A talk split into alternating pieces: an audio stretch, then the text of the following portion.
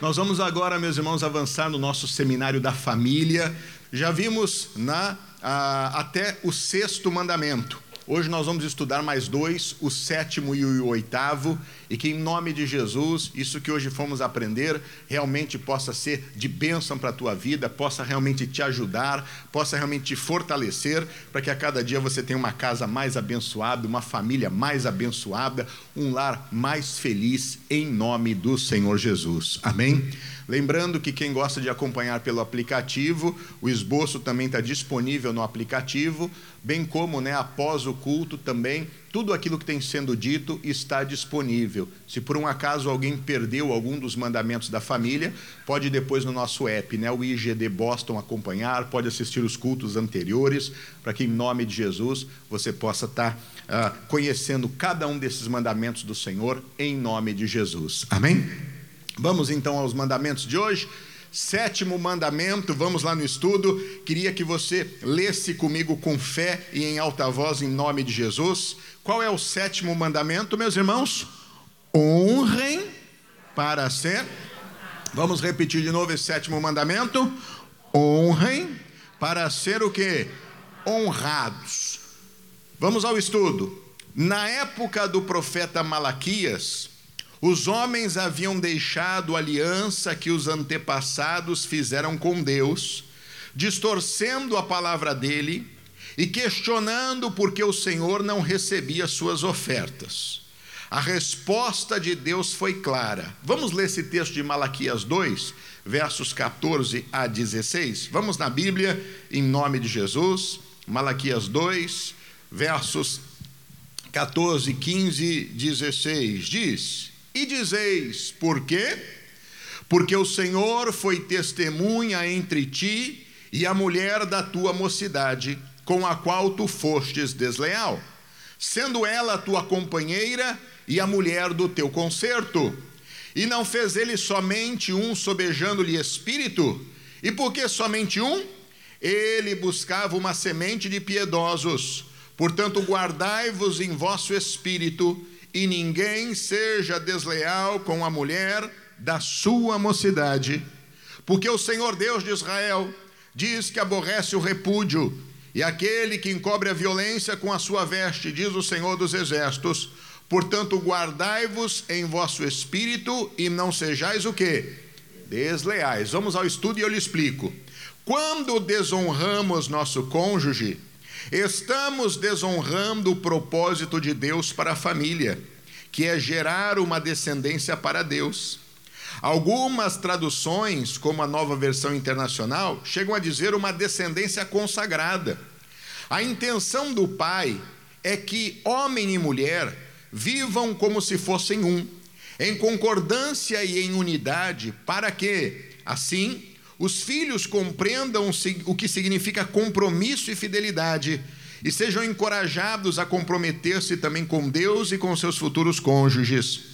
Manter a lealdade em obediência à palavra nos torna próximos de Deus e faz com que nossas ofertas sejam aceitas por Ele. Honrar é enobrecer, respeitar, prezar, estimar, é tratar o outro com a dignidade que esperamos ser tratados. Para aqui, vamos entender isso. Meu irmão, dentro de uma família, honra é muito importante. Porque somente quem honra é que é o que? Honrado. Por isso, marido e mulher precisam se honrar. O marido deve honrar a sua mulher. Honrar, em outras palavras, é você colocar sempre esta pessoa em uma condição de destaque. Quando, por exemplo, vem à igreja um, pregador, alguém ah, que muitas vezes ah, tem ali uma função ministerial reconhecida, o que, que a gente faz? Olha, estamos hoje aqui recebendo o pastor fulano de tal. Isso é uma, uma maneira do quê? De honrá-lo. Quando você vê que algum irmão da igreja fez uma, algo bonito, algum irmão da igreja está fazendo uma obra que é bonita, e você diga: olha, o irmão está fazendo algo, né? e isso tem sido bênção. O que é que você está fazendo? Você está o honrando, o colocando em uma posição que de estima.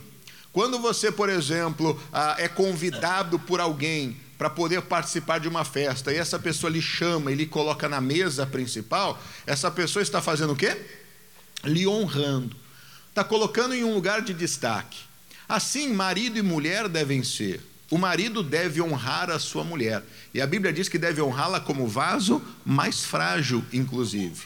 Ou seja, colocá-la em um destaque sabendo que ela necessita disso. A mulher, o marido da, da mesma forma que honra, a mulher também deve honrá-lo em todo o tempo, colocando ele numa posição de respeito.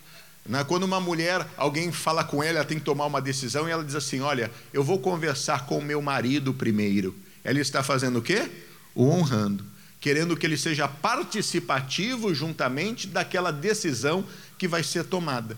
Dentro de uma casa, o você ter uma pessoa em honra é fundamental.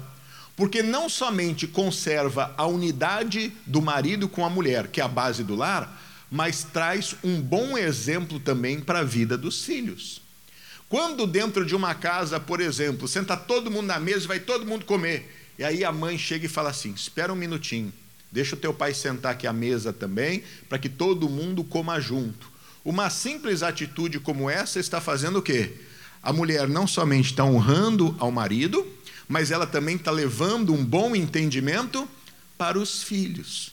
Sabe aquilo que marido e mulher um dia falam diante do altar? Olha, eu prometo estar com você na alegria, na tristeza, na saúde, na doença, todos os dias da minha vida. Prometo te amar, prometo te respeitar. Então, quando, pessoal, você vai avançando a vida, e você conheceu aquela pessoa, que na época que você conheceu estava tudo bem, né? Ambos eram novinhos, ambos estavam cheios de sonhos, que a maioria dos casais se formam assim, né? Geralmente são mais novos.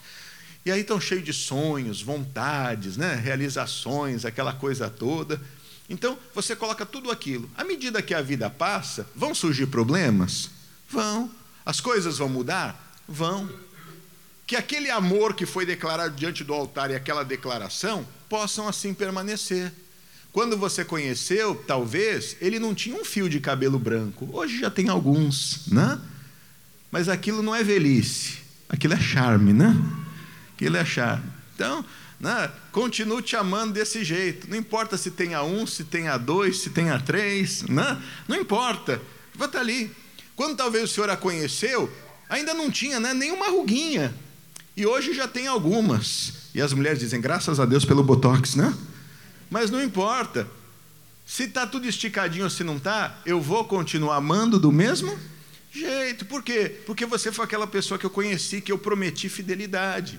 E se aquela pessoa muitas vezes está com alguma doença e não está conseguindo corresponder de alguma forma, eu vou continuar amando, eu vou continuar cuidando, eu vou continuar tendo paciência, eu vou continuar exercendo o respeito, porque isso significa o quê? honrar. A honra, meu irmão, é fundamental dentro de um relacionamento. Honra mantém estabilidade do casal, mas honra gera também o quê? Exemplo para aqueles que convivem em relação a isso.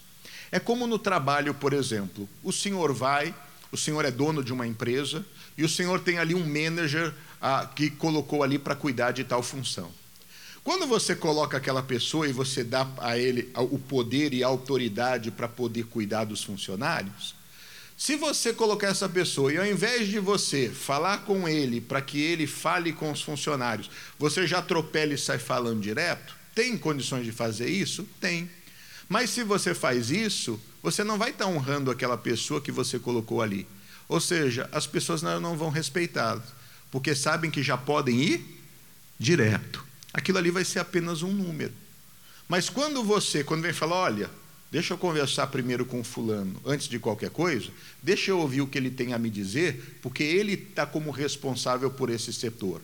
Naquele momento você está fazendo o quê? Honrando aquela pessoa. Aquela pessoa vai se sentir bem, puxa, olha, o meu, o meu chefe poderia ter, mas ele me respeitou. Essa pessoa vai ter uma estima por você. Então veja como honra é importante em todas as questões da vida. O próprio Deus chega a dizer: Eu honro aos que me honram. Então, quando eu honro, inclusive até Deus, eu vou ter Deus honrando a minha vida. Eu sou fiel, eu faço tudo aquilo que Deus espera, eu respeito a palavra dele. eu quando precisar, eu vou ter Deus do meu lado para me ajudar. O Daniel, quando foi lançado na cova dos leões, Daniel não era um homem que honrava a Deus? Era. Ele não deixou de orar a Deus quando fizeram ali aquela, aquela, aquela maldade de criar aquele decreto que não poderia orar. Ele estava ali, ele disse assim: Lembra, Deus, que eu sou fiel diante de ti. Não, né? eu não tenho nada, rei, que, que, que me desabone. Eu fui fiel a ti o tempo todo, eu sou fiel a Deus. Naquele momento, Deus fecha a boca dos leões. Eu honro aos que me honram. Honre o seu marido, honre a sua mulher. Deus falou assim: Eu tenho contra ti que você não honrou a mulher da tua mocidade. Quando estava jovenzinho, quando estava tudo bem, agora que o tempo passou, para com isso, pessoal. Aquela pessoa pode ter fisicamente, às vezes, ah, mudado, mas a verdade é que a essência dela continua sendo a mesma. Aquela pessoa que lá no altar prometeu fidelidade a você. Tenha isso no coração.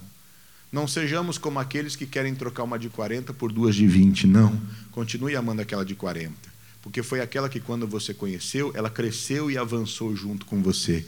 E isso faz a diferença. É igual quando você vê jogador de futebol. Né? O camarada está rico, está cheio de gente ali do lado, né? querendo estar tá perto, querendo fama, querendo tudo. A maioria deles, quando vão casar, casam com quem? Com aquela que conheceu eles quando estava lá na lama, na miséria.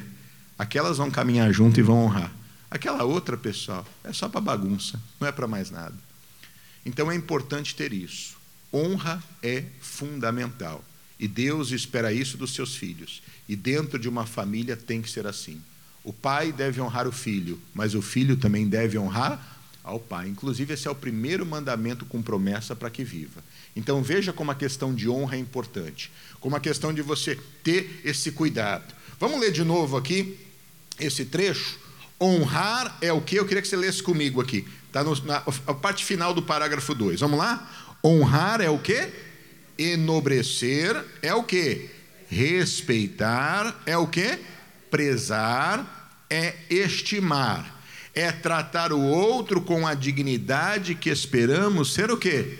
Tratados. Que isso possa estar no nosso coração. Vamos continuar no nosso estudo, meus irmãos. A Bíblia nos ensina a honrar o cônjuge e também nossos pais sendo este dentro os dez mandamentos, o primeiro mandamento acompanhado com promessa. Está lá em Êxodo 20, 12. Está aqui escrito, leia comigo: honra teu pai e a tua, para que se prolonguem os teus dias na terra que o Senhor teu Deus te dá. Quando tratamos bem nossos pais, com respeito e estima, garantimos não apenas longevidade, mas também uma vida bem-sucedida, como completo, como completo o autor da carta de Efésios. Quando eu honro meu pai e minha mãe, Efésios 6, verso 3 diz o seguinte: para que te vá bem e viva muito tempo sobre o que? A terra. O apóstolo Paulo, em Efésios 6,2, repete o que diz Êxodo 20, 12. Ele repete o mandamento. E ele completa dizendo: Para que é que você deve honrar? Lá atrás Deus disse: Honra teu pai e a tua mãe. Pronto. Mas aí o apóstolo, inspirado por Deus, diz: Por que é que você tem que honrar? Porque talvez essa pergunta: Eu vou honrar por quê? Ele diz: Para que te vá bem e para que viva muitos dos dias da tua vida. Filhos, honrem aos pais de vocês. Ah, mas meu pai é ruim, mas meu pai é mau, mas meu pai. Mas é o seu pai. Ah, mas o meu pai aprontou, mas o meu pai fez. Mas, mas é o seu pai, é a sua mãe. Honre-os, respeite-os, tenham eles em, em, em alta estima. O mesmo exemplo que eu disse para o marido e para a mulher, eu digo aos filhos: Ó, oh, vamos fazer isso. Deixa eu falar com meu pai primeiro. Deixa eu falar com a minha mãe primeiro. Ah, mas é o menininho do papai. Ah, menininha da mamãe. E não importa o que os outros vão dizer ou vão pensar. O que importa é que eu tenho uma responsabilidade. Se eu honrar, eu for uma pessoa participativa, se verdadeiramente eu compartilhar disso aqui, eu vou ter quem me ajude. Porque a verdade é uma só, né, pessoal? Na hora do vamos ver mesmo, quem é que vai lá estender a mão para ajudar? É o pai e a mãe. Na hora, da, na hora que a coisa entorta, mesmo sendo ruim, mesmo tendo seus defeitos, Mas quem é que vai lá ajudar? É o pai e a mãe. É aquele que vai recorrer. Então, veja como essa questão de honra é fundamental dentro de uma família. E a questão de honra está presente em cada membro do, da família. Não é simplesmente para uma pessoa, mas é para todos dentro da casa. Vamos continuar.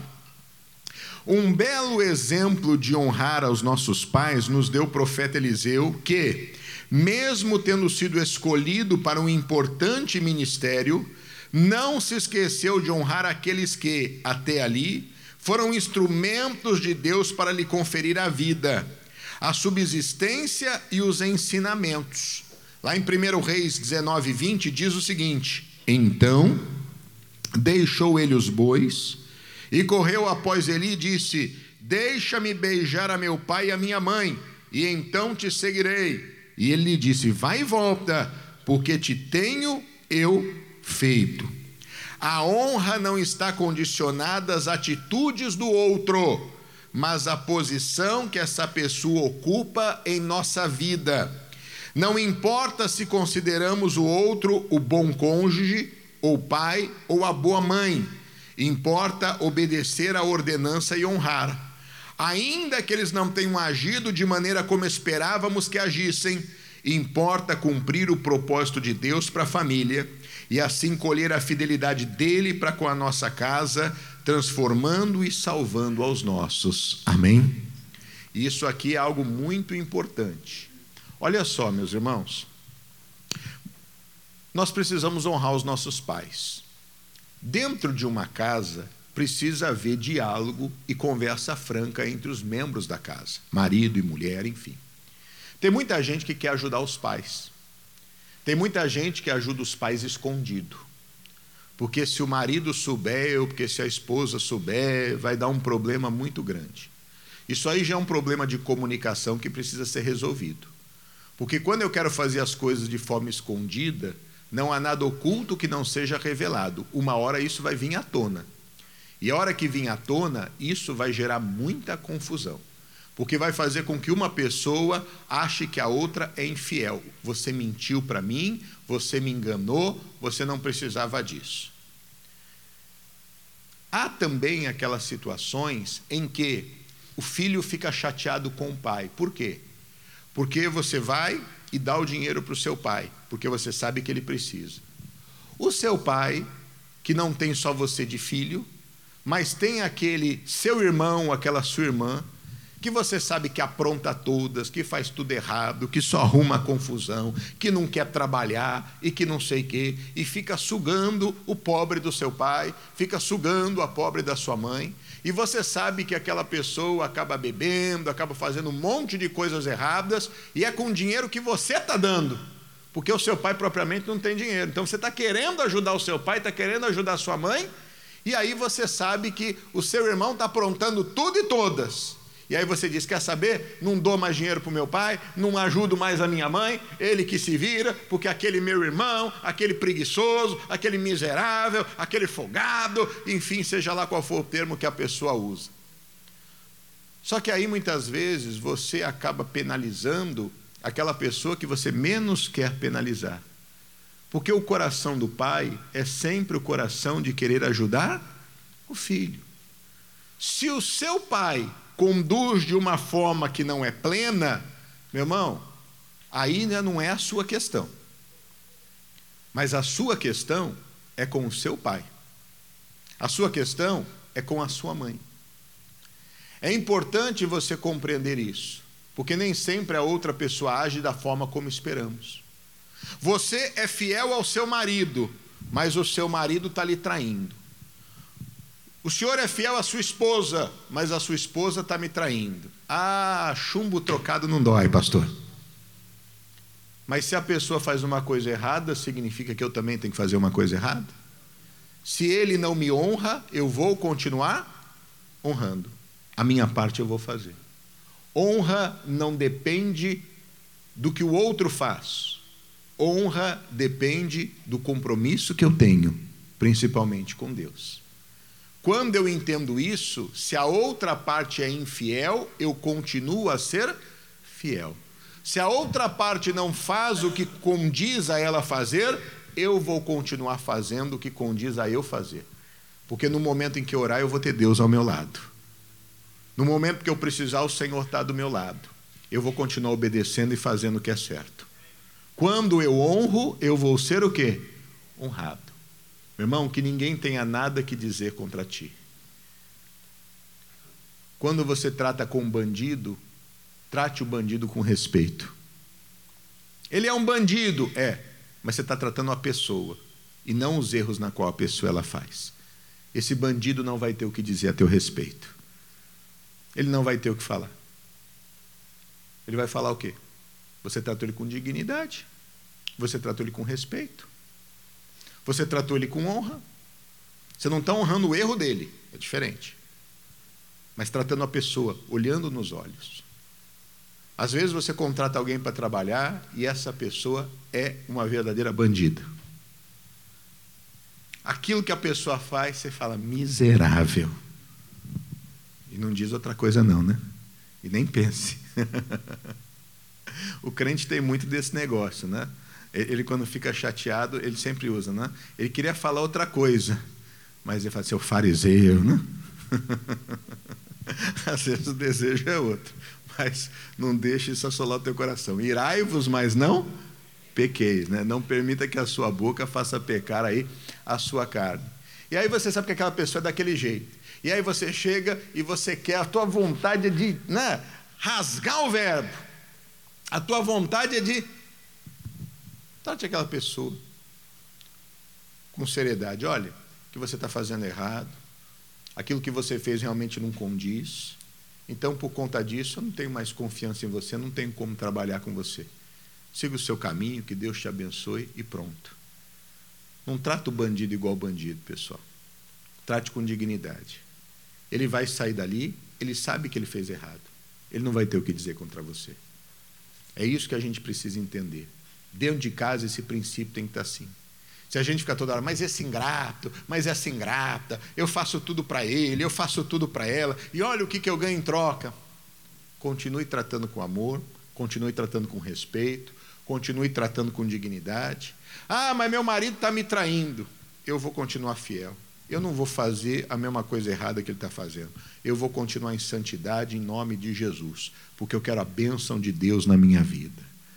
Meu irmão, quem honra é honrado uma hora essa ação do inferno cai por terra, porque a bênção de Deus está com você. É isso que é importante você entender. Honra, meu irmão, não é exatamente a, a, a, dada a condição, mas é dada a pessoa. E quando a gente entende isso, a gente dá valor para aquilo que tem valor, a gente já dá um passo importante na vida. Olha o que diz Romanos capítulo 12, verso 10, para encerrarmos esse sétimo ponto. Romanos capítulo 12, verso de número 10. Vamos à palavra do nosso Deus. Vamos ler juntos esse texto com toda a fé do nosso coração. Romanos 12, 10. Quem já achou, diga amém. Que diz aí, vamos ler em voz alta: Amai-vos como? Cordialmente uns, com amor o quê? Proferindo-vos em honra uns aos outros. Guarda isso no coração. Eu e você somos de Deus e a maneira como nós agimos e procedemos são como pessoas que são de Deus. Isso é importante. Amém? Vamos avançando agora ao oitavo mandamento da família, e eu queria que você lesse esse mandamento comigo em voz alta. Oitavo mandamento, qual é? Passem tempo, sejam presentes na família. Vamos avançar em relação a isso. A vida moderna apresenta tantas distrações que hoje, apesar de estarem debaixo do mesmo teto, os membros das famílias estão a quilômetros de distância uns dos outros. Por vezes, estão mais próximos de estranhos, através de redes sociais, que conectados aos da própria casa. Para que a nossa família se firme, é necessário gastarmos tempo com nossos familiares tempo de qualidade, de partilha, de conexão. É preciso priorizar nossas relações, conferindo-lhes a importância que merecem em nossa vida. Fazer atividades com o cônjuge, com os filhos, abre espaço para diálogos mais profundos. Olha o que diz Efésios capítulo 5, versos 15, 16 e 17. Vamos ler e eu lhe explico. Efésios capítulo 5, versos 15, 16 e 17. Diz assim o tempo sagrado, o texto sagrado: Portanto, vede prudentemente como andais não como nécios, mas como sábios. Fazendo o quê? Fazendo o quê? Fazendo o quê? Remindo o tempo, por quantos dias são o quê? Maus. Vamos parar aqui um pouquinho, presta atenção. Meu irmão, oitavo mandamento de Deus para nós, na nossa família. Nós precisamos compreender que tempo familiar é fundamental. Mas tempo precisa ser tempo do quê? de qualidade e não de quantidade. Tempo tem que ser qualitativo e não quantitativo. A Bíblia está dizendo o seguinte: olha, vamos remir o tempo, porque os dias são maus. Se você tiver meia hora com qualidade, é melhor do que você ter dez horas apenas de quantidade. A questão, meus irmãos, é que muitas vezes muitos estão ah, como ah, positivo e positivo, ou seja, quando encosta faz o quê? Dá choque, né? Repele. Às vezes passam até tempo juntos. Alguns trabalham juntos e passam horas do dia juntos. Mas passam juntos tratando de muitas coisas, não passam juntos tratando de si. Passam juntos ah, envolvido com tantas coisas, mas não passam juntos ah, fazendo com que aquilo seja produtivo. E talvez pelo fato de estarem muito juntos, não dão a si próprios as devidas atenções. Eu estava alertando esses dias algumas pessoas da igreja, conversando com elas e dizendo isso. Eu falei assim: olha, tem que se ter muito cuidado as pessoas que trabalham na igreja. Tem que ter muito cuidado das pessoas que trabalham na igreja. Por quê? Porque as pessoas confundem muito. Pelo fato de elas estarem dentro das dependências trabalhando, elas muitas vezes se esquecem de que elas precisam servir ao Senhor congregando e tendo um tempo com o Senhor. Eu falava isso, olha, você que trabalha editando vídeo, você está ali toda hora vendo culto, vendo pregação mas você não está absorvendo a pregação, porque você está preocupado com o enquadramento, você está preocupado com o áudio se está direitinho, você está trabalhando. O teu trabalho está relacionado com as coisas de Deus. Mas aí você acha, ah, o dia inteiro eu, eu, eu já lido com isso. E aí você acaba não tendo o seu tempo de congregar. Né? Eu me lembro muito de uma palavra que um dia o missionário Soares falou para um rapaz que era o nosso diretor de expansão. Ou seja, todos os templos da igreja antes de serem alugados ou comprados, ele era a pessoa que rodava o Brasil todo para poder ver o local, para poder ir na cidade, sabe? Ele trabalhava com isso. Um belo dia o missionário disse para ele assim: Rapaz, você trabalha para Deus, mas você não serve a Deus. Ele disse: Como assim, missionário? Ele falou: Eu não tenho visto você na casa de Deus. Ele disse: Mas eu estou todo dia aqui na igreja. Ele disse: Pois é, você está trabalhando para Deus. Como você trabalharia se tivesse fora em qualquer lugar? A diferença é que você trabalha interno, in house. Mas eu não vejo você sentado ali, ouvindo a palavra, meditando, congregando, fazendo as suas orações. Você trabalha para Deus, você não serve a Deus. Às vezes isso acontece, meus irmãos, dentro da nossa casa. E quando você trabalha junto com uma pessoa, às vezes acontece a mesma coisa. Você está tão próximo, envolvido com tantas coisas, que na verdade você esquece de que você é casado com aquela pessoa. É o teu marido, é a tua mulher. E você precisa ter um tempo de qualidade para compartilhar com aquela pessoa coisas de vocês, sonhos, projetos pessoais, coisas familiares que vão fazer diferença. Os filhos estão crescendo e muitas vezes o marido e a mulher não conseguem falar sobre os filhos. Os filhos dentro de casa não estão. O pai fica, ai, meu filho é o meu orgulho. Não sei. Ele nem sabe que o filho está cheio de lutas e problemas, porque ele não tem relacionamento com o filho. Para todo mundo, meu filho é um exemplo. Bota um peso em cima da criança que ele não tem condição de suportar. E na verdade o que ele está precisando é de às vezes um pai presente que senta um pouquinho, que senta no chão uns dois minutos, né? e, e, e que vai mexer na terra e se lambuza lá um pouquinho, né? e que quebra essa barreira, a ponto do filho poder chegar e dizer: pai, eu estou passando por uma dificuldade aí, dá para me ajudar? E ver o pai ajudar e não o pai recriminar. Por que, que você está fazendo isso? Você é o desgosto da minha vida. Olha só, mas por que, que chegou aquele ponto? Né? É muito fácil condenar, é muito fácil. Então, tempo precisa ser de qualidade. Às vezes a gente se preocupa, ah, eu vou agora tirar um tempo com a minha família. Nossa, isso é maravilhoso. Fazer igual uma vez, uma, uma mulher disse assim, pastor, olha, eu fui sair com meu marido, foi, foi a pior coisa da minha vida. A gente queria um tempo, eu estava cobrando ele para a gente ter um tempo juntos, porque eu não conseguia conversar com meu marido, tantas coisas, tal, tal, tal, eu queria ter um tempo com ele, e aí enchi a cabeça dele para a gente viajar, fomos viajar. Foi, a pior coisa da minha vida. Meu marido ficou encantado com tudo que tinha na viagem, fez um monte de amizades novas, só não teve tempo para mim. Tipo assim, curtiu com todo mundo, só não curtiu comigo, que eu queria que ele curtisse comigo. Então, você entende isso? É tempo de qualidade. A gente tem que gastar tempo com a família. O marido tem que gastar tempo com a mulher. A mulher precisa gastar tempo com o filho. Né? Vocês precisam ter o um tempo juntos. Sabe aquele negócio que você fala assim, amorzinho, vamos sair hoje para jantar fora? Vai lá, aproveita a comida, sim, degusta a comida, mas aquele tempo que você está lá, aproveita aquela pessoa que está do teu lado. Aproveita ao máximo. Né? Sabe aquele tempo que você senta com os filhos? Aproveita ao máximo. Né? Tem o tempo que vocês estão juntos lá, porque às vezes engana. Vamos assistir um filme juntos, legal, fica todo mundo sentado. Está todo mundo ligado no filme, pessoal. Não está todo mundo ligado em si. Ou então vamos fazer isso, quando termina, conversem sobre o filme. E aí, o que, que achou? Foi bom? Não sei o quê? Qual a lição aprendida? Essa barreira que tem que começar a ser quebrada. É tempo de qualidade. Isso conserva relacionamento. Isso conserva o lar. Isso gera unidade familiar. É isso que é importante a gente entender. Temos que remir o tempo. A vida é muito corrida. A vida é muito corrida. Meu irmão, você que está aqui nesse lugar, você sabe disso. A gente fala que na América a coisa corre demais, a gente trabalha demais. É verdade ou não é isso?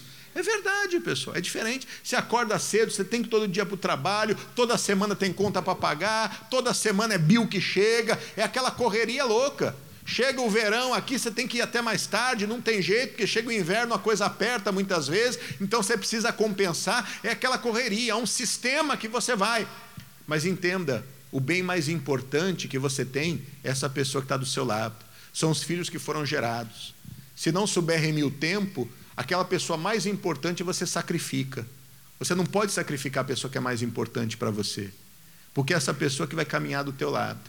Então aprenda a remir o tempo, a fazer com que o pouco tempo que talvez você tenha seja um tempo de qualidade.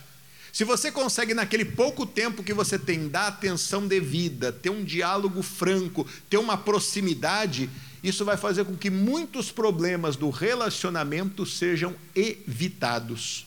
Vamos continuando. Muitos dirão que não tem tempo para tais coisas, mas o autor de Efésios já nos alerta. E em Efésios 5,15 diz: Portanto, vou ler de novo. Vede prudentemente como andais, não como necios, nécio é tolo, né? Mas como sábios, remindo, ou seja, aproveitando o tempo, porque os dias são maus pelo que não sejais insensatos, mas entendei qual seja a boa vontade do Senhor. Deus se importa mais com relacionamento do que com serviço. Vamos dizer essa frase? Deus se importa mais com relacionamento do que com serviço. O que, que isso quer dizer? Vamos no estudo para você entender. A vontade de Deus é que cuidemos uns dos outros. Na passagem de Jesus pela casa de Marta e Maria, ele deixou claro que se relacionar é mais importante do que servir. Marta estava cansada, esforçando-se para servir a Jesus, enquanto Maria gastava o seu tempo com o Mestre. Além do aprendizado espiritual de que ouvir Jesus é mais importante que tentar servir-lhe, podemos entender também que estar com nossa família renderá mais frutos do que apenas servir a ela. Olha para cá, meu irmão, isso aqui é importante. Jesus foi convidado para ir à casa de Marta e Maria, duas irmãs. Jesus entrou, a Bíblia diz que a Marta estava preocupada com muitas coisas. A Maria sentou aos pés de Jesus e ficou ouvindo a sua palavra. E aí a Marta chega e fala assim: Senhor, não vai pedir que ela faça alguma coisa, vai deixar, pede para ela me ajudar.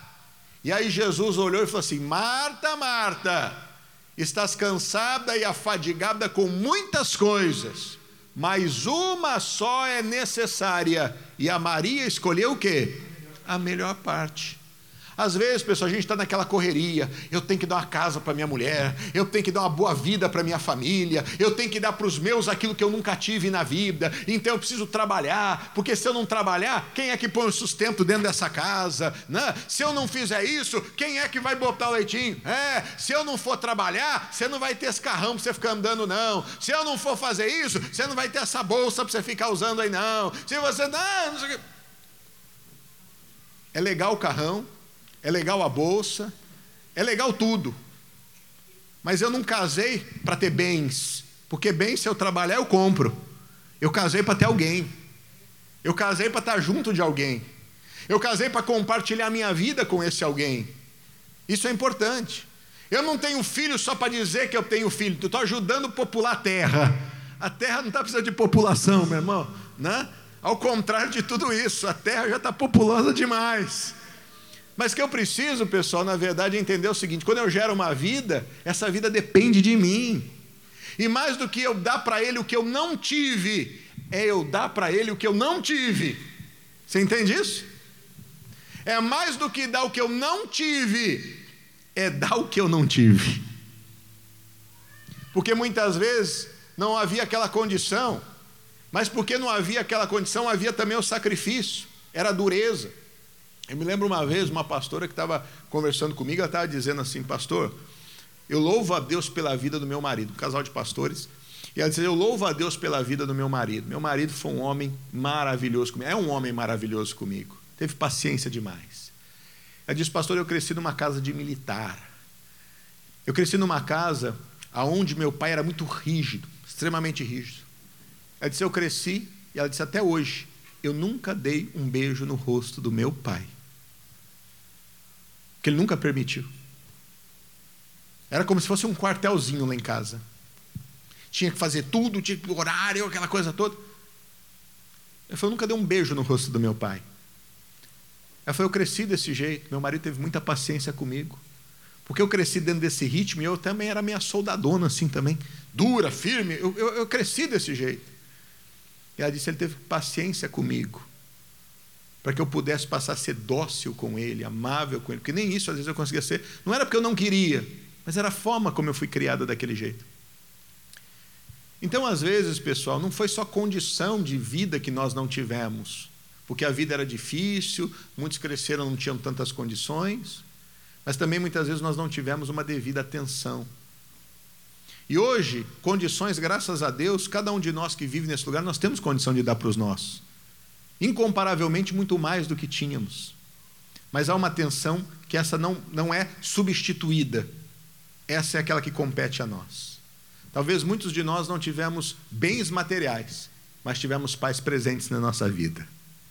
E isso nos marca. E hoje você diz assim: agora eu vou dar para o meu filho o que eu não tive. Que bom que você pode dar toda a estrutura para ele. Mas não deixa de dar aquilo que é mais importante. Entenda: os bens não podem ser maior do que a sua presença, do que o seu tempo, do que o seu carinho. Isso é insubstituível dentro de uma família. Tava lá Marta e Maria, né? Ó, oh, aqui meu filho, não sei o que, que bom, né? Meu filho vai começar aula, meu filho tem tudo, né? Meu filho não falta nada. Meu filho precisa, ah, a moda agora é essa. Vai lá, meu filho. Você vai estar, ninguém vai rir de você como riu do seu pai. Seu pai é com as calças rasgadas e você não vai. Não, hoje vai, né? Hoje vai. Hoje vai. Deixa para ler esse assunto, né? Muda aqui que a moda mudou. Então vai. Então, assim, né? Não entra nessa. Mas dá essa atenção, dá esse cuidado. Isso é que é importante, pessoal. Entenda, mais do que você pode oferecer aos seus, financeiramente, é aquilo que você pode dar ao seu como tempo, como relacionamento, como cuidado. Isso tem que estar vivo dentro de nós. Amém? Continuando. Jesus disse a Marta que a escolha de Maria, a melhor parte, não lhe seria tirada. Da mesma maneira, os vínculos que estabelecemos com nossos filhos e nosso cônjuge jamais se perderão. Ainda que venham as adversidades e as crises financeiras, o elo entre os familiares perdurará. Quando um relacionamento é baseado no consumo ou nos serviços, pessoal, ou nos benefícios, quando isso acaba, qual a primeira coisa que acontece com o relacionamento? Acaba também. Primeiro era meu bem e depois é o quê? Meus bens, né? Primeiro era meu bem e depois é os meus bens, né? Esse é o problema. Mas quando um relacionamento é firme, se existe uma crise familiar, o que, que acontece? Um se junta com o outro, não, vamos dar volta por cima, vamos trabalhar, vamos vencer, vamos juntos vencer essa situação em nome de Jesus. Se precisar os dois fazer um part-time extra, vamos os dois acordar de madrugada, limpar restaurante lá, limpar o chão, vamos lá. Mas em nome de Jesus nós vamos sair, vamos dar a volta por cima em nome de Jesus. É verdade ou não é? Mas quando a situação, ah, quer saber? Não aguento mais você, e não sei o quê, e Acabou. Continuando, meus irmãos. 1 Timóteo 5,8. Olha só o que a Bíblia Sagrada fala sobre isso e a importância desse estar junto. 1 Timóteo 5,8. Diz assim: Mas, se alguém não tem cuidado dos seus, e principalmente dos da sua família, fez o quê? Negou a fé. E é pior do que o infiel. Meu irmão, cuidado é relacionado à pessoa. Por isso, tenha isso no seu coração. Tenha isso no seu coração. O tempo se gasta com pessoa. Eu preciso valorizar isso. Eu tenho que ter um cuidado com os meus, porque não cuidar dos meus significa negar a fé. Ah, eu me casei, que bom. Mas se eu não cuido desse meu casamento, eu estou negando a fé. Eu tenho filhos, que bom, mas se eu não cuido dos meus filhos, eu estou negando a fé, porque eu estou agindo de forma contrária àquilo que Deus ele me diz. Prosseguindo, cuide de sua família, não apenas no plano material, mas construa um ambiente de segurança emocional e, principalmente, esteja perto o suficiente para conhecer o estado espiritual dos seus filhos, do cônjuge e dos pais. Provérbios 27 e 23 diz: Procura conhecer o estado das tuas ovelhas. Põe o teu coração sobre o quê? O gado. O gado. Dizem popularmente, é um provérbio né, profissional que diz que o porco só engorda debaixo dos olhos do dono. Você já ouviu esse, esse provérbio? Né? É o que o pessoal fala, né? O patrão está ali, está todo mundo trabalhando. Ele vira as costas, está todo mundo assoviando. Né?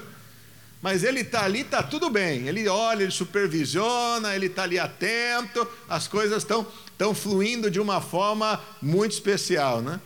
Dentro de casa a mesma coisa, pessoal. Se a gente não cuidar dos nossos, não estiver atento ao que está acontecendo, a coisa bagunça. É o que eu falo. Às vezes você está com a sua mulher ao seu lado e ela não está correspondendo ao Senhor como o Senhor espera que ela corresponda. Por que, que ela não está correspondendo? Você tem essa liberdade de poder chegar ou de poder perceber o que acontece, a ponto de extrair dela o que está acontecendo com ela? É importante fazer isso. Porque às vezes, meu irmão, o que, que acontece? A sua mulher, ela não está tendo segurança dentro do relacionamento. E mulher insegura é a pior coisa que um homem pode ter do lado. Mulher insegura é a pior coisa que um homem pode ter do lado. Porque mulher insegura se torna mulher rixosa. E a Bíblia fala que é melhor morar numa casa cheia de goteira do que com uma mulher rixosa do lado. Porque aquilo ali não vai trazer paz para a tua vida. Mulher precisa se sentir segura. Mulher tem que se sentir duas coisas. Aprenda isso, homens. Toda mulher quer ser amada. Toda mulher quer ser amada. Porque mulher, quando casa, casa por seguinte motivo: amor. Tá vendo a mulher que está aí do teu lado? Você está com a mulher aí? Olha para ela. Essa mulher te ama. Te ama. Eu te garanto, essa mulher te ama. Nenhuma mulher casa se não, primeiramente não é por amor. Isso não existe. Toda mulher ama. Olha de novo para essa mulher que está do teu lado. Ela te ama. Você pode ter certeza disso. Só que essa mulher que te ama, aprenda isso. Essa mulher que te ama, essa mulher, ela precisa se sentir amada. Ela só vai se sentir amada se ela for liderada. E se ela for liderada, ela vai se sentir segura. Se essa mulher ela não for cuidada, ela não vai se sentir segura. E aí, mulher insegura, ah, meu irmão, sai de baixo. É um problema. É um problema. Porque isso desencadeia uma série de coisas. E aí é uma dor de cabeça. Então, às vezes, nós homens precisamos perceber isso. A nossa mulher, ela está sendo amada, se sentindo amada, e aí é aquela questão. Se eu não tenho conversa e proximidade, eu posso me enganar. Por quê? Porque na minha cabeça eu dou tudo para essa mulher. Olha o carro que ela anda, olha a casa que ela mora, olha os bens que ela tem, olha os sapatos que ela usa. Lá em casa tem um closet só para ela, né? As bolsas que ela tem, combina uma cada dia, passa um ano inteiro, 365 dias, não repete uma. Está reclamando o quê? Né? Só que às vezes a gente acha que é isso que é amor. Só que aquela coisa, nem sempre ela entende que aquilo é amor. Nem sempre ela entende.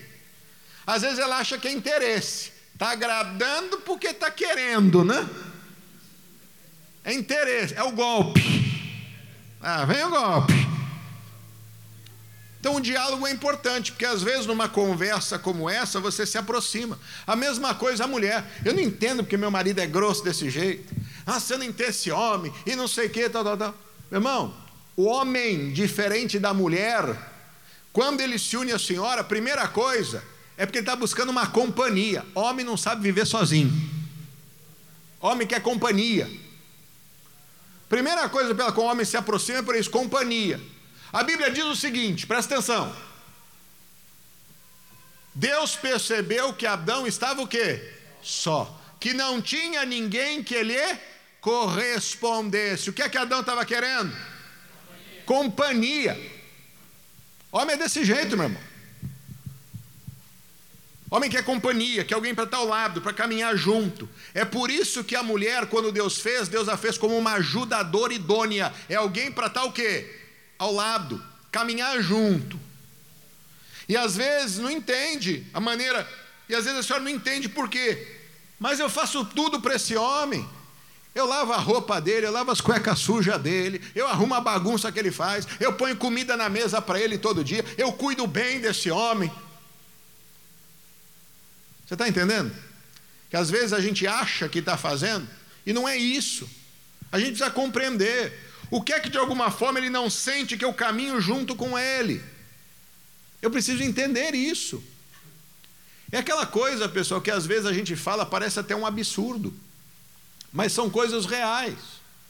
É aquela pessoa que fala assim: ah, meu Deus, que bonito, né? Olha lá o rapaz, né? O rapaz é um médico, né? E olha a moça, ah, né? a, a moça tem um, um, determinado serviço. Olha que bonito, né? Classes sociais diferentes, mas olha como o amor rompe as classes sociais, né? Que beleza! As coisas precisam ser compatíveis. Se aquela moça mais simplesinha, ela muitas vezes não aprender conviver no ambiente que esse doutor vive e ter conversa de acordo com a conversa do grupo de relacionamento que ele vive, ela vai acabar ficando de lado. Ele vai preferir que ela fique de boca fechada do que fala, ou não levá-la junto nos lugares, porque ele não quer ser envergonhado, ou quer poupá-la de não passar vergonha, mas ela vai entender, deve estar com alguém lá, porque não me leva junto. E mal às vezes ele sabe que ele está querendo de alguma forma preservá-la para que ela não se sinta naquele lugar. E aí ela não se esforça para querer aprender, para querer melhorar, para poder caminhar junto. Havia uma diferença que precisava ser estabelecida. Coisas que a gente acha bonito. Oh, o amor é uma beleza, o amor cobre tudo. Meu irmão, amor, simplesmente como as pessoas dizem, não está pagando aluguel, não está pagando conta e não está fazendo nenhuma outras coisas. Tem coisas que eu preciso aprender e desenvolver. Às vezes ambos começaram muito simples, mas às vezes Deus abençoou e honrou e você cresceu e hoje você vive num ambiente diferente. Uma vez um rapaz falou para mim, falou, pastor, às vezes eu tenho dificuldade de me relacionar. Ele cresceu, se tornou um empresário bem-sucedido e ele disse: as pessoas agora só chegam perto de mim para querer oportunidade ou para querer sugar alguma coisa. Aí eu quero conversar, eu não consigo o assunto, eu me sinto um peixe fora d'água. E é verdade, pessoal. Às vezes acontece. E às vezes não entende, porque tem pessoas que às vezes se fecham. Porque as pessoas só se aproximam para querer sugar e pegar alguma coisa. Não conseguem manter uma conversa em um determinado nível. Como é que você vai ter amizade com alguém que você não tem um relacionamento? Fala para mim, dá para ter amizade assim? Não dá. Aí às vezes a pessoa se isola e não entende. Por isso que a gente precisa crescer, desenvolver. Dentro da casa a mesma coisa. Então às vezes a gente não entende porque que outra pessoa está fechada, mas eu preciso compreender, eu preciso entender. É como aquela pessoa, por exemplo, que vai namorar com uma pessoa que é artista que está fazendo novela. Ele vai ter condição de ver ela na tela beijando uma outra pessoa, mesmo que seja um beijo artístico? Ah, eu não admitiria. Então não prossegue nesse relacionamento. Porque vai ter problema, vai ou não vai? Vai ter problema, meu irmão. Eu preciso entender algumas coisas. Coisas que a gente não para, não pensa e acha que não é, mas acontece. E tem muita gente que briga por causa disso. Essas diferenças que parecem que são bonitas, ah, é o muito estudado com nada estudado, é o pobrezinho com o rico. Essas coisas no dia a dia do relacionamento geram problemas. Aí é necessário com que dentro do lar as pessoas procurem crescer. Se não tem diálogo, não tem conversa, pessoa... vai ter problema. Pode ser bonito um dia, dois dias, tal, tal, tal, mas tem, tem gente que não fala, mas tem gente que vive emburrado por causa disso. E aí o lar começa a viver um lar desequilibrado e desestruturado.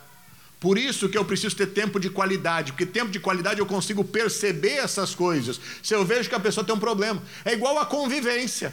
Talvez você conviva com uma pessoa tanto tempo que você diz, né? Meu marido não está bem. Ele não falou nada, mas só pelo jeito dele está, você sabe que ele não está bem. Porque você caminha junto, você consegue. Se ele está escondendo alguma coisa, a senhora sabe, ou se ela está escondendo alguma coisa, o Senhor sabe. Por quê? Porque quando você está próximo, você percebe. É igual mãe com filho. A mãe percebe as coisas, percebe ou não percebe? Percebe. Porque ela convive tão perto, cuida tanto que ela sabe. Às vezes ele está com alguma coisa, ó, meu filho está com alguma coisa. Ela já de longe percebe. Gaste tempo de qualidade. Porque vocês vão conseguir perceber algumas coisas e vão conseguir ter diálogo sincero para poder resolverem algumas outras coisas. Isso fará com que o lar seja abençoado. Para a gente terminar?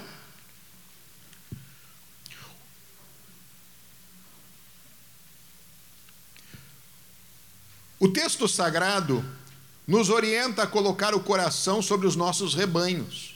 O que quer dizer nos dedicarmos, gastarmos tempo, estarmos presentes e cultivarmos a comunhão? E é isso o que Deus espera de nós. E aquele que conhece a palavra e age de maneira diferente nega a sua fé e torna-se pior que o incrédulo. Estar perto, observando as atitudes, prestando atenção no que está por trás das palavras dos nossos familiares, irá nos fazer perceber e tratar os problemas antes que essas situações adversas se agravem, pois nossos filhos se dão a conhecer pelas suas atitudes, diz Provérbios 20. Mas quando temos olhos, mas não vemos, e ouvimos e não ouvimos, podemos ser pegos de surpresa com a destruição da nossa família. Portanto, família unida investe tempo e energia na construção e manutenção de um relacionamento construtivo com isso, cônjuges conversam mais entre si, os pais brincam mais com os filhos, há mais caminhadas de mãos dadas, ou seja, a quantidade e qualidade de dedicação de tempo. Além disso, essa família valoriza os almoços à mesa.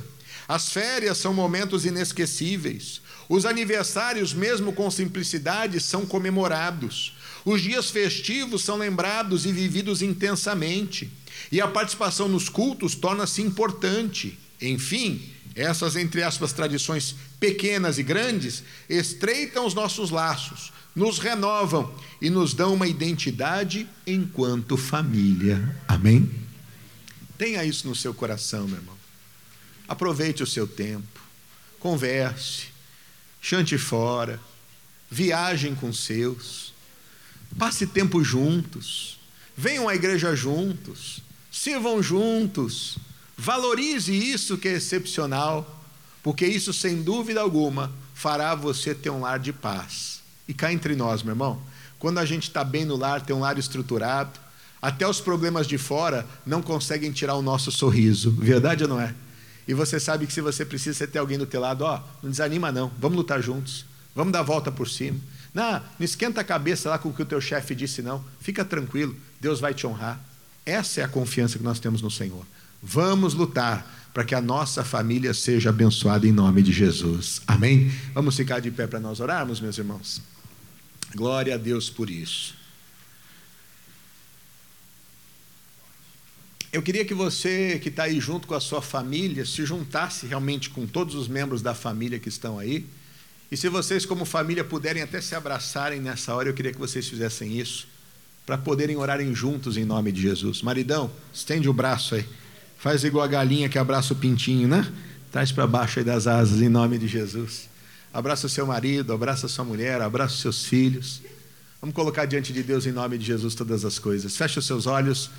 É hora de nós falarmos com Deus. Pai querido, estamos na tua presença. Meu Deus, estamos nesses dias estudando sobre família. Estamos estudando, Deus, dez mandamentos da família. Oh, Deus, eu te louvo por esse estudo. Que, meu Deus, tem sido bênção nas nossas vidas. Tem sido bênção na minha vida, tem sido bênção, meu Deus, na vida de cada pessoa que aqui está em nome de Jesus. Porque há coisas, meu Deus, que embora sabemos, mas muitas vezes não fazemos. Mas quando estudamos a tua palavra, Senhor, nós entendemos que há uma responsabilidade sobre nós. E aí passamos a ter atitudes positivas. Meu Deus, em nome de Jesus, que lindo saber que aqui estão famílias, meu Deus, que se abraçam nessa hora. Que em nome de Jesus, meu Deus, esses princípios que hoje aqui foram aprendidos, possam ser, meu Deus, colocados em prática na nossa vida. Ajuda, meu Deus, esse marido cada vez mais ter sabedoria de como cuidar da sua esposa. Ajuda esse marido a conhecer a sua esposa cada dia melhor, para poder, meu Deus, honrá-la e tratá-la como um vaso mais frágil sempre, transmitindo a ela o amor, a liderança e a segurança, meu Deus, que ela precisa. Meu Deus, ajuda essa esposa também a poder estar honrando o seu marido, a poder ser essa ajudadora idônea, meu Deus, a sendo essa companheira fiel, essa metade realmente que o completa, Deus, em nome de Jesus.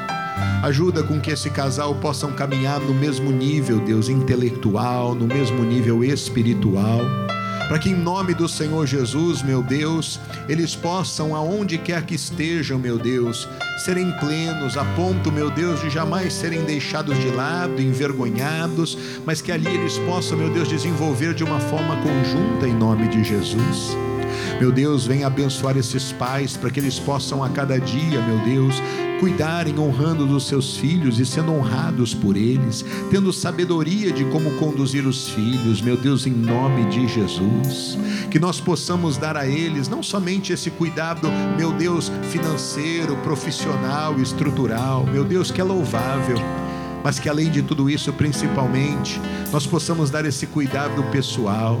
Meu Deus, esse filho que olha para esse pai, e espera dele ter a instrução, a direção, ter sabedoria e paciência para que esse pai saiba, meu Deus, dar a instrução certa e a orientação aos seus filhos, para que eles caminhem, meu Deus, no temor do Senhor e sejam bem-sucedidos. Meu Deus, em nome de Jesus, tira toda a separação e inimizade que há no nosso meio, e que em nome de Jesus não venhamos permitir, Deus, que o tempo nos consuma, mas que possamos remir o tempo para poder dar esse cuidado que a nossa família precisa e merece. Oh, meu Deus, em nome de Jesus, a nossa oração nesse mês tem sido para que a casa desse homem e dessa mulher sejam fortes, tem sido para que a casa desse homem e dessa mulher sejam estruturadas tem sido para que a casa desse homem e dessa mulher, meu Deus, sejam realmente abençoados. Oh Deus, em nome de Jesus. Se há alguém aqui enfrentando uma crise conjugal, Deus. Vem ajudar essa pessoa a superar essa crise. Que essa barreira que se levantou, que quer enfraquecer o casamento dessa pessoa. Se há, meu Deus, alguma seta do inferno mandada para querer colocar um outro homem, uma outra mulher no caminho, que seja quebrado isso. Porque esse casamento é um cordão de três dobras, sim. Este marido, essa mulher e o Senhor. E esse cordão não se quebra em nome de Jesus. Ajuda, meu Deus, com que esse casal que está em crise possa vencer todas as crises. Dê sabedoria a esse homem, a essa mulher, como agir, meu Deus. E que uma ação, meu Deus, de honra possa mudar, Senhor, todas as coisas. Oh, Pai querido, em nome de Jesus, faça com que a cada dia, a cada minuto que esse casal esteja aberto, que eles possam aproveitar, meu Deus, de uma forma plena, de graça de como fazer em nome de Jesus. Oh, bendito Deus, venha atuar. Se algum lar, meu Deus, onde os pais e os filhos têm entrado em rota de colisão, que o Senhor mude esse cativeiro e que ao invés de haver nessa casa brigas, discórdias, contendas, que haja nessa casa, Deus, a unidade. Meu Deus, vem fazer com que esse casal, com que essa família, com que esses pais e filhos irmãos consigam se aproximar a cada dia mais. Tira, meu Deus, todo elo de separação. Tira, meu Deus, todo distanciamento que tem existido nessa família e que o Senhor possa, meu Deus, fortalecer para que essa família seja uma família, meu Deus, de paz, para que essa família seja uma família de amor, para que essa família seja, meu Deus, uma família feliz, para que essa família, meu Deus, seja uma família estruturada, para que essa família, meu Deus, seja uma família abençoada, para que essa família, meu Deus, seja uma família de verdade, e isso, meu Deus, para honra e glória do Senhor e do teu nome. Oh, meu Deus, que a tua graça se faça presente, meu Deus, que o teu favor se faça presente, meu Deus, que a plenitude do Senhor se faça presente, porque, meu Deus, tu és maravilhoso. Oh, ore, meu irmão, abençoa a tua casa, abençoe a tua família. Se você precisa ser alguém mais presente, diga: Deus, me ajuda a ser mais presente. Se você não consegue compreender as necessidades da tua família, peça a Deus, me ajuda a compreender as necessidades da minha família, me ajuda a ser pleno. Peça marido, diga: Deus, me ajuda a ser um marido pleno. Diga esposa, me ajuda a ser uma esposa plena. Diga pai, me ajuda a ser um pai pleno. Diga mãe, me ajuda a ser uma mãe plena. Oh Deus, é isso. Eu quero, Deus, a cada dia ser um marido melhor. Eu quero, Deus, a cada dia ser um pai melhor. Oh, eu quero a cada dia, Deus, ser um filho melhor. Eu quero a cada dia, Deus, ser um irmão melhor. Ajuda-me, meu Deus. Oh, Pai, em nome de Jesus, dá-me sabedoria. Muda as ações que precisam ser mudadas na minha vida. É o que cada um, meu Deus, está pedindo. Abra os olhos para que possamos ver, porque muitas vezes não enxergamos, Deus, mas ajuda-nos a enxergar. E que em nome de Jesus, a nossa casa casa seja uma casa abençoada, o nosso lar seja um lugar abençoado, que reine a família, que reine o amor, que reine a alegria, que haja prosperidade, que haja fartura, que haja abundância. Oh, Deus, em nome de Jesus, venha abençoar de forma plena. Aponto, meu Deus, de cada um dos membros dessa família, apenas terem coisas boas para dizer, não só apenas por palavras para que outros ouçam, mas que seja uma verdade absoluta e irrefutável em nós nome de Jesus. Que nessa casa, meu Deus, não haja nenhuma penetração externa, mas que essa casa seja unida e fortalecida no Senhor. E isso, meu Deus, para tua glória, porque assim diz a tua palavra e que assim seja na vida do teu povo. Oh, Deus, que a tua bênção seja sobre esse lar, que a tua bênção seja sobre essa família e isso para tua glória. Te louvamos. Tu és o Deus da família, Senhor. Faça do meu de harmonia. Faça, faça do meu coração. Faça do meu coração tua casa todo dia. Esteja à vontade para ficar Esteja à vontade pra ficar e nunca mais partir. e nunca mais partir. Pois a casa que um dia te receber Pois a casa que um dia te recebeu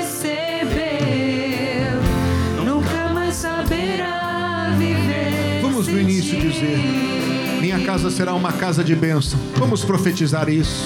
Minha casa será uma casa de bênção. Levante a tua voz, homem de Deus, mulher de Deus, diga: Minha casa será um pedaço do céu. Minha casa será um pedaço do céu. Nela estarão reunidos adoradores. Nela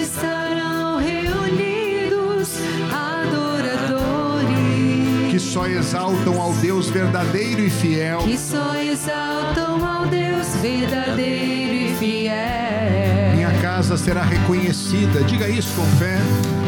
Minha casa será reconhecida Como um lugar de milagre e oração. como um lugar de milagres e oração. Onde Jesus tem prazer em ficar. Onde Jesus tem prazer. Onde o Espírito. Santo habita. Onde o Espírito Santo Onde a prosperidade, Onde a amor, prosperidade, amor e vida. Oh, então peça, faça do meu lar, Senhor. Faça do meu lar, Senhor, um lugar de harmonia. Faça do meu coração Faça do meu coração tua casa todo dia. Esteja à vontade para Esteja à ficar vontade pra ficar. e nunca mais partir. Nunca mais partir. Pois a casa que um dia te receber Pois a casa que um dia te receber nunca mais. nunca mais saberá viver sem ti. Meu Deus, que a tua bênção seja sobre cada um destes aqui presentes, sobre cada um destes que estão orando conosco. Que a bênção esteja sobre a família e que assim seja como declaramos. Que a casa dessa pessoa seja um lugar pleno para a tua glória. E você que crê, diga: Eu creio, Senhor. E declaro diante de tudo e de todos, eu e a minha casa somos do Senhor Jesus. Quem crê, diga graças a Deus. Vamos aplaudir o Senhor em agradecimento, porque Deus ele é bom. Aleluia. Amém.